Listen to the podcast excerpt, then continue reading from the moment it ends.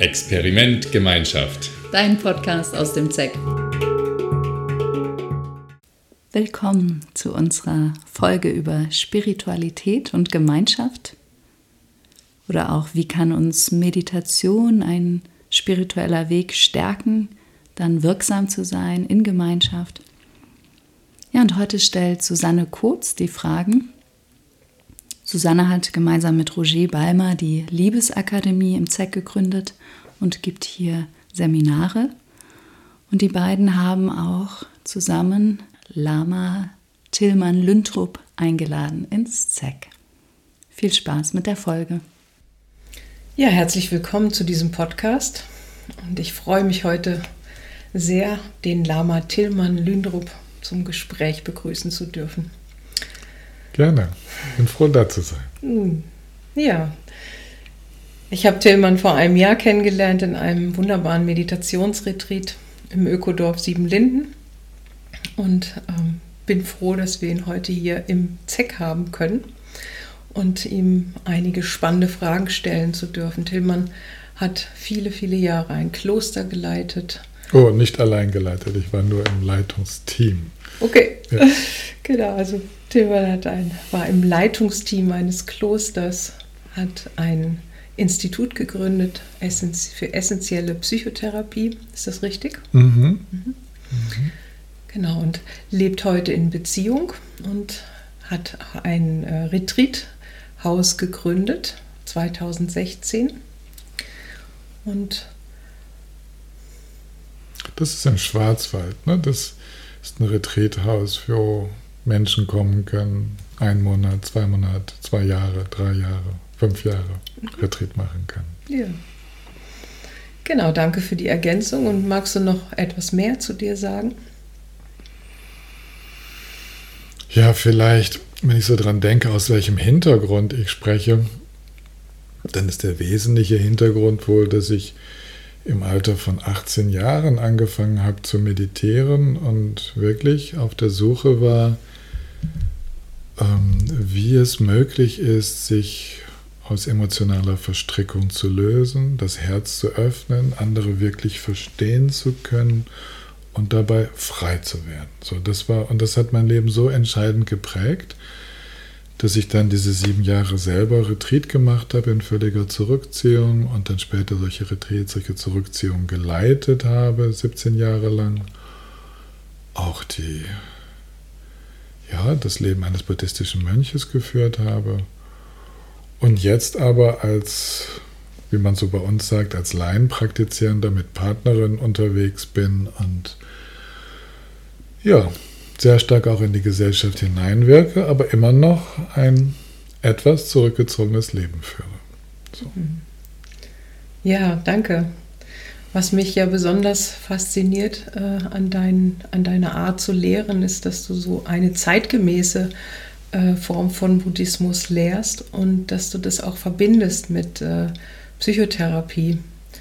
Und magst du da ein bisschen was zu sagen, wie das zusammenspielt, wie das was für dich da eine Verbindung ist? Das geht in zwei Richtungen. Das Zusammenspiel hat sich aus der Notwendigkeit ergeben von mir als Meditationslehrer, als Lehrer im buddhistischen Geistestraining, dass ich in der Betreuung von Menschen mir sehnlichst Unterstützung gewünscht habe von Psychotherapeuten. Weil manche Krisensituationen mein Know-how, meine Fähigkeiten überschritten haben. Und das war damals im Kloster in Frankreich dann durchaus möglich, mit äh, Ärzten, Psychotherapeuten, Psychiatern aus der Re Region zusammenzuarbeiten. Und das hat sich in Deutschland fortgesetzt. Und da war das Bedürfnis von meiner Seite aus und von unserer Seite, also von aller, von all den Meditationslehrern, Lehrerinnen, die wir da zusammen waren, dass wir Unterstützung durch Profis bekommen. Und auf Seite der Therapeutinnen war das Interesse, dass sie Unterstützung für ihren spirituellen Weg bekommen. Also wie sieht das aus? Wie kann man aus dem psychotherapeutischen Arbeiten selber einen Weg des Erwachens machen? Wie kann man das nutzen, um das Geist, das eigene Geistestraining zu vertiefen? So, das war die zweite Interessenlage.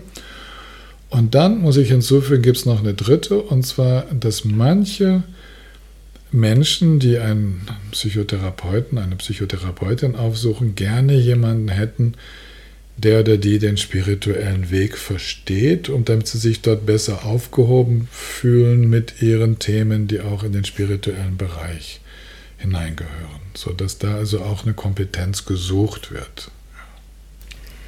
Ja, was bedeutet für dich und auch den tibetischen Buddhismus ein spiritueller Weg?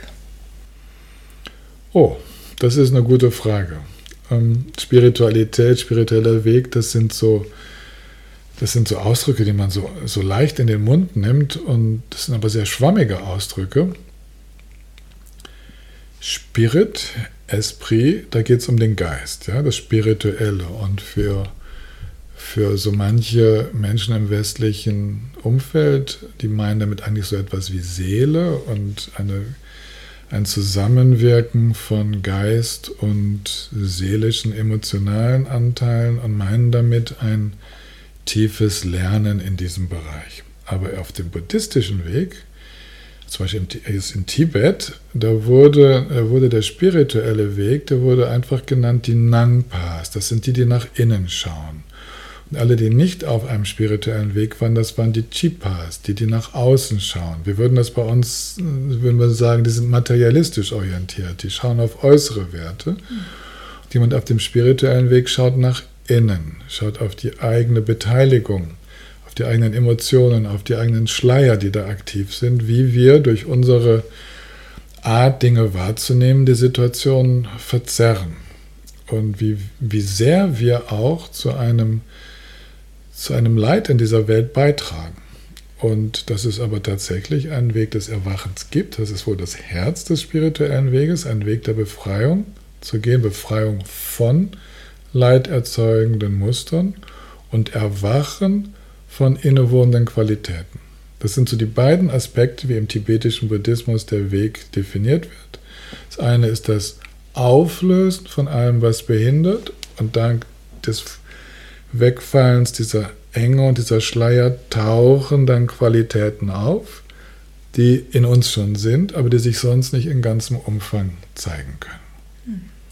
Das wäre so die Definition von Spiritualität aus tibetisch-buddhistischer Sicht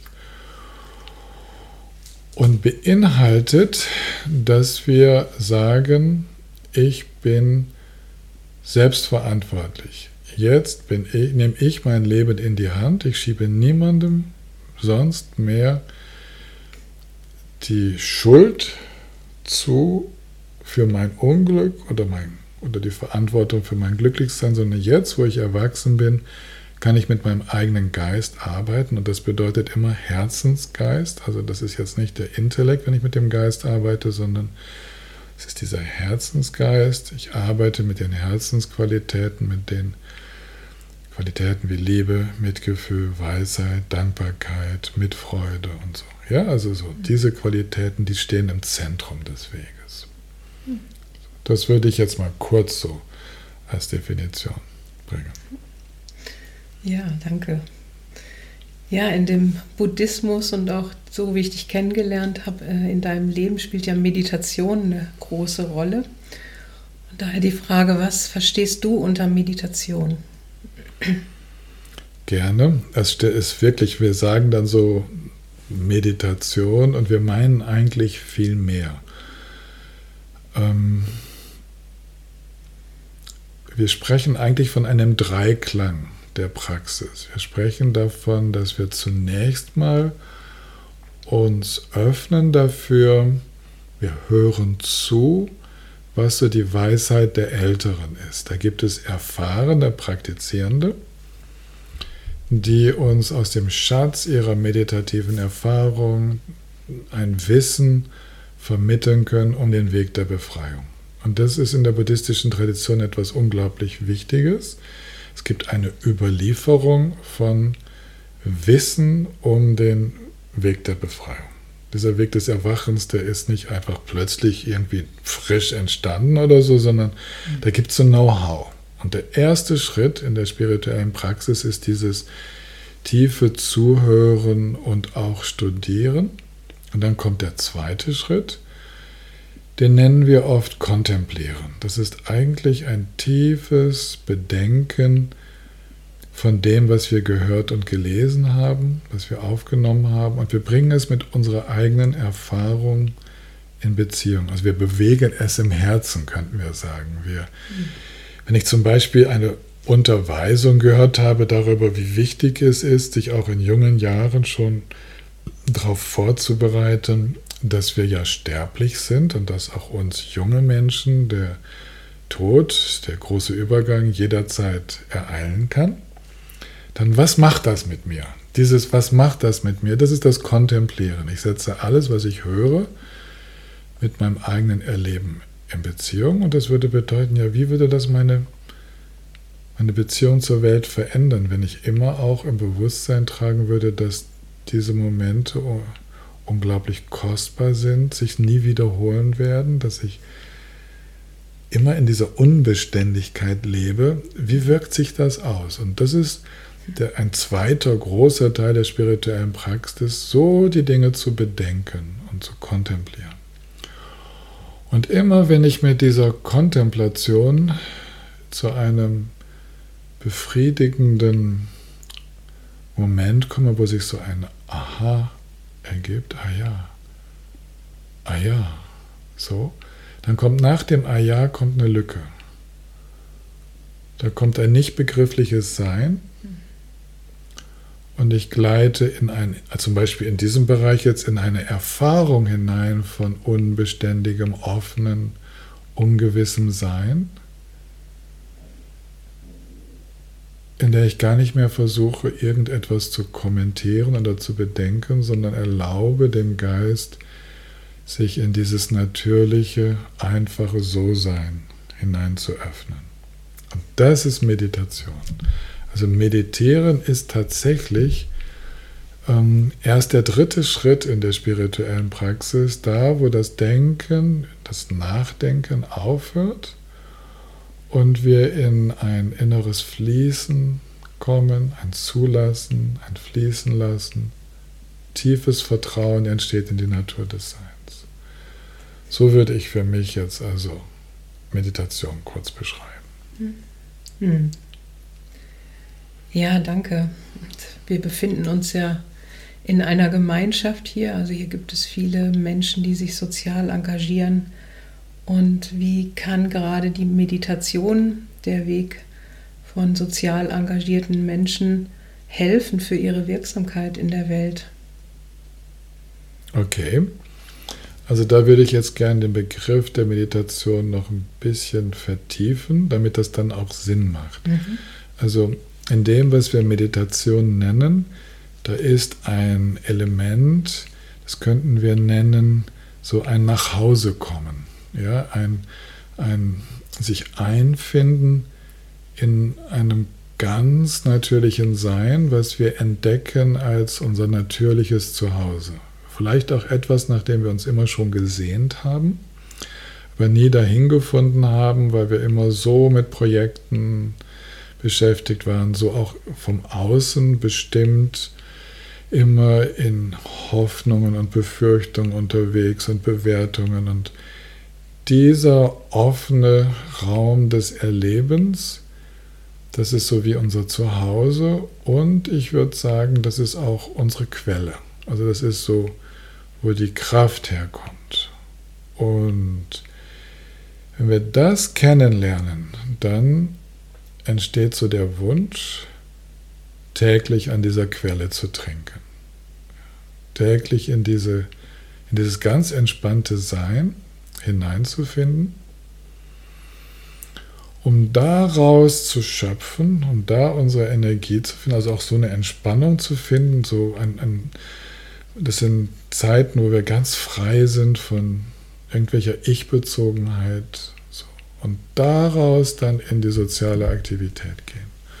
Und wenn wir das machen, dann sind wir auch in unserem Handeln, in Gemeinschaften, jetzt wie hier im ZEC oder in, dem, wenn wir Seminare unterrichten oder als Psychotherapeutin unterwegs sind oder auch als Handwerker oder ja, also all das, was wir halt in die Welt hineingeben, dann sind wir nicht mehr so aus dieser Ich-Bezogenheit heraus motiviert, denn das ist erschöpfend, wenn ich meine, ich müsste die Welt retten, ich meine, ich muss es gut machen, wir sind viel mehr in diesem Vertrauen, in diesem Zulassen und Fließen lassen, sind viel entspannter unterwegs, machen diese Projekte, in denen wir uns engagieren, nicht zu Ich-Projekten.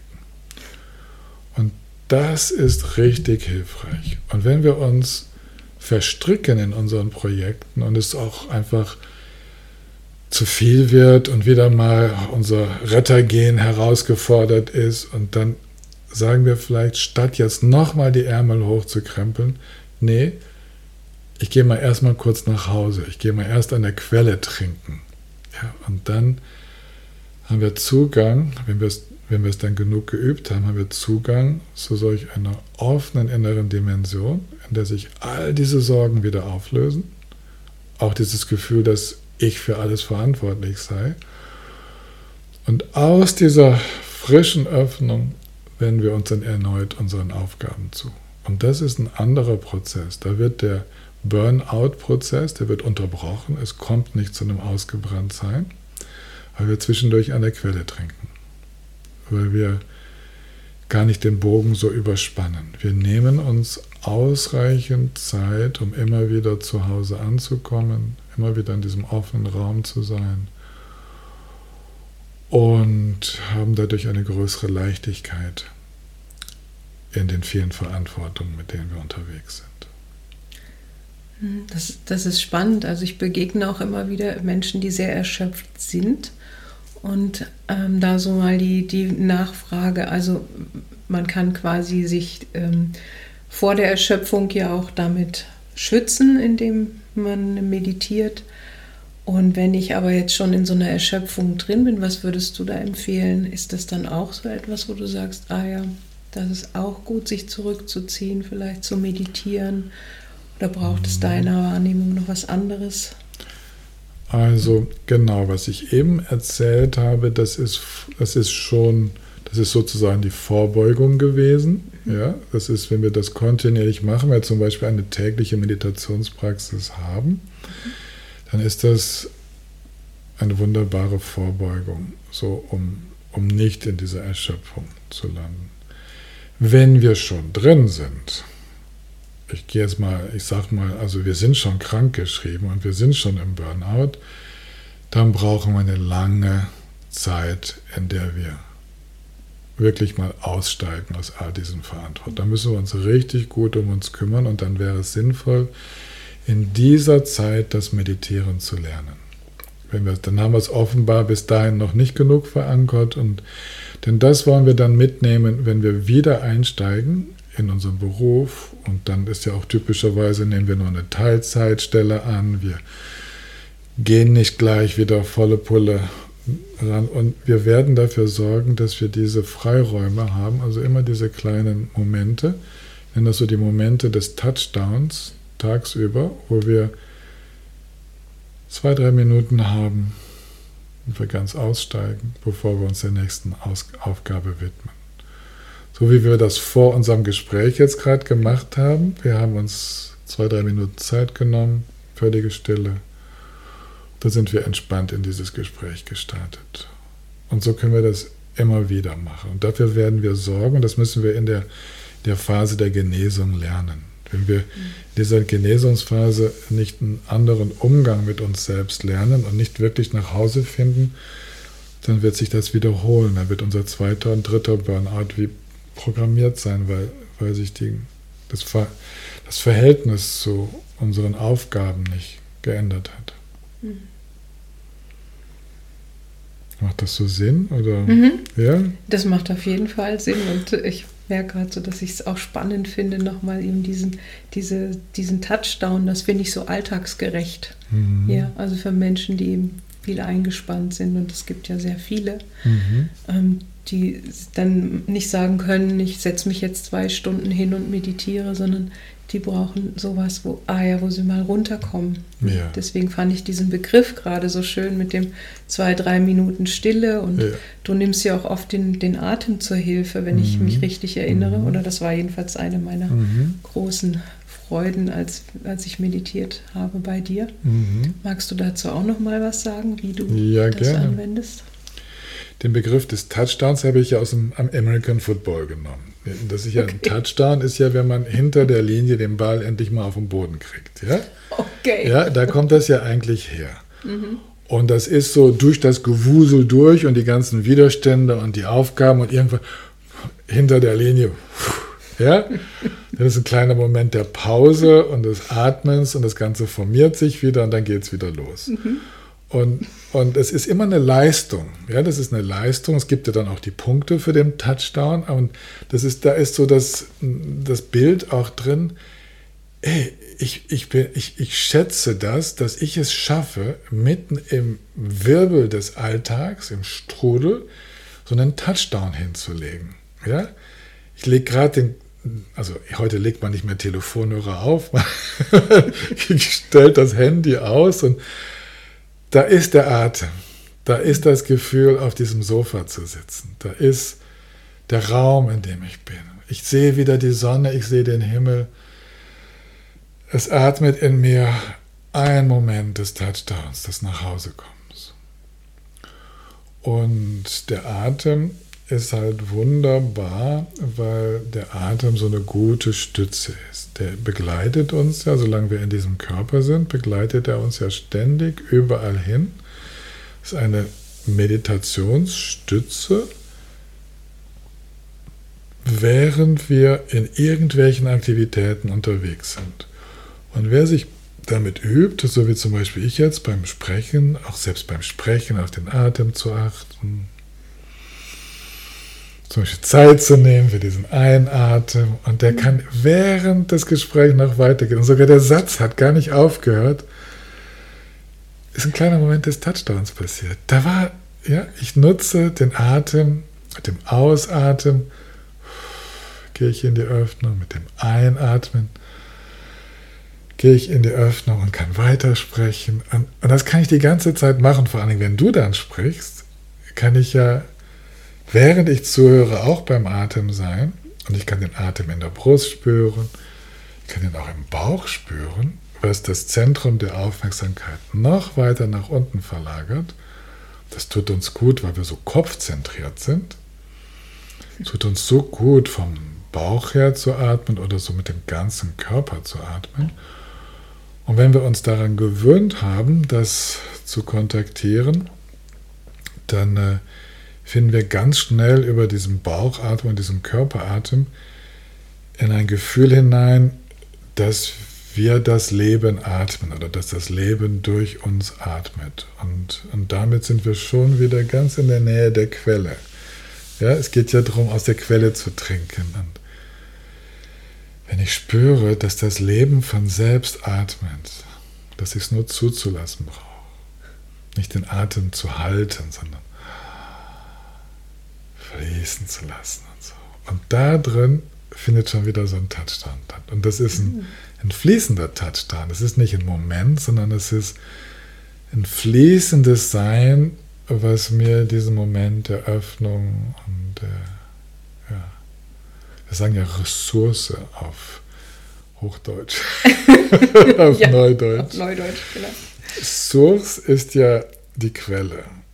Und Ressource bedeutet wieder an der Quelle Einkehr halten. Also das, wo wir wieder neue, frische Kraft finden. Und meditieren bedeutet, dass wir solche Momente fließender, offener Präsenz ständig haben können im Alltag.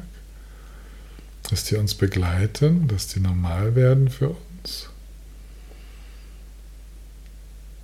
Ja, und dann, wir wollen gar nichts anderes mehr machen. Wir leben ständig in dieser Ressource. Und dann kommen die anderen Ressourcen, die kommen dann mit. Dann ist klar, dass dann ein Gefühl von Dankbarkeit entsteht.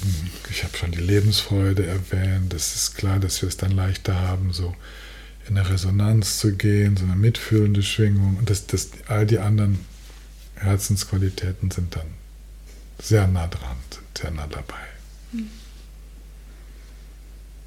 Ja, danke schön. Ich habe noch eine, eine letzte Frage. Und zwar ist, wenn ich mir so Meditierende vorstelle, die sitzen ja dann meistens so ganz alleine da. Und wir leben ja hier in der Gemeinschaft und ähm, es gibt ja auch Sangas, also wo Menschen äh, sich gegenseitig unterstützen.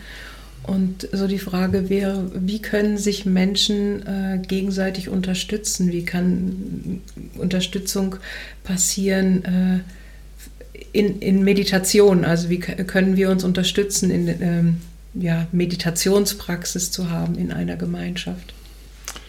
Hm, darf ich es darf ich dieser Frage eine etwas andere, etwas andere Worte geben? Ja. Wie, wie kann ich, wie können wir uns in der Gemeinschaft unterstützen, in dieses Gewahrsein hineinzufinden. Ja, also in diese, in diese Präsenz, in, mhm. diese, in diese liebevolle Offenheit. Ja, um, um dem Wort Meditation mal ja. ja eine, eine, einfach mehr Bedeutung zu geben. Ja, sehr schön, ja, genau. Und das können wir, indem wir, also ihr habt zum Beispiel jede Menge Besprechungen. Ihr habt die Kleingruppenbesprechungen, ihr habt die Teamsitzungen, ihr habt die Plenumssitzungen. Da können wir uns immer wieder einladen, gegenseitig einladen, in diesen Raum hineinzugehen, bevor wir anfangen, zwischendurch mal eine kleine Bewusstseinspause zu machen. Wenn wir uns verhakeln, statt nach der Lösung zu suchen, zu sagen, ach, nehmen wir doch das mal als ein Sprungbrett, um eine Minute zu schweigen. So kleine Momente, das ist gut. Aber auch diese Idee, dass man meditiert und alleine für sich sitzt, also das ist auch etwas, was wir angehen sollten und genau. nicht weiter fördern sollten, sondern wir sitzen nie alleine. Das gibt es gar nicht. Hm.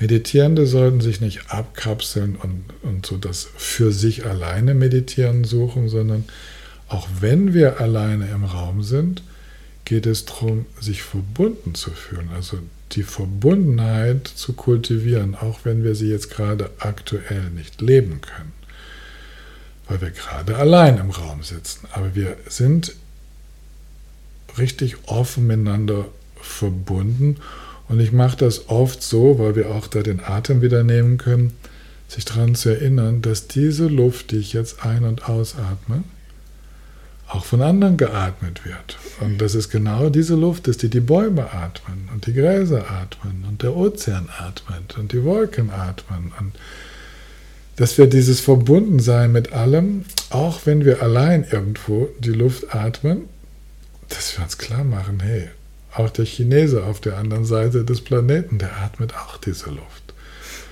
Der trinkt dieses Wasser. Und dass da also eine kurze Kontemplation stattfindet, die die Meditation begleitet. Und wir dann auch beim Meditieren ganz bewusst die Sinne öffnen. Also ich meditiere mit den Vögeln. Ich meditiere mit dem Wind in den Blättern. Ich meditiere mit den Autofahrern, die da gerade vorbeifahren. Ich meditiere mit den Kindern, die vorbeilaufen. Also immer dieses Verbundensein. Und in meiner Tradition also ist es so, dass wir mit offenen Augen meditieren, dass wir den Hörsinn öffnen, dass wir den Körpersinn öffnen, den Geruchs- und Geschmackssinn und die gleiche Form der Öffnung auch den Gedanken und Emotionen gegenüberbringen. Und da die Haltung einnehmen, dass es beim Meditieren nicht um eine Konzentration geht, sondern um Durchlässigkeit. Also die geistige Sammlung, die entsteht dadurch, dass wir wieder Raum werden, wieder Himmelsraum, ganz durchlässig, unerschütterlich wieder Raum, weil wir alles zulassen und an nichts festhalten. Also das ist die Durchlässigkeit. Zulassen und fließen lassen wieder Raum werden, aber ein ganz wacher, offener Raum mit wachen Antennen. Und dann können wir natürlich auch Situationen schaffen, wo wir gemeinsam meditieren, so wie wir das heute Morgen getan haben. Ja, der Raum war voll und wir haben uns ganz aufgemacht, dafür zu spüren, wie es ist, in Gemeinschaft zu meditieren. Und wenn wir das ab und zu mal erleben, dann können wir das, auch wenn wir alleine sitzen, in uns in der Erinnerung hervorrufen und zu sagen, und auch jetzt, wo ich sie nicht sehe, sind wir gemeinsam unterwegs. Die sind irgendwo auf diesem Planeten. Und wir sind weiterhin gemeinsam, wir sind weiterhin verbunden, im selben Anliegen verbunden. Ja, mögen alle glücklich sein. In diesem Anliegen sind wir verbunden. Hm. Ja, für alle Wesen hast du heute Morgen, glaube ich, gesagt Ja, als Abschluss. Genau, Ja. ja. Genau. ja, herzlichen Dank für das schöne Gespräch, für die Inspiration. Ich danke dir auch. Vielen Dank ans ZEC. War ein ganz schöner Besuch bei euch. Wenn dich aus dieser Episode etwas bewegt hat, schick uns gerne deine Bewertung oder ein Feedback. Und wenn es dir gefallen hat, abonniere uns einfach oder besuche uns auf www.zeg.de.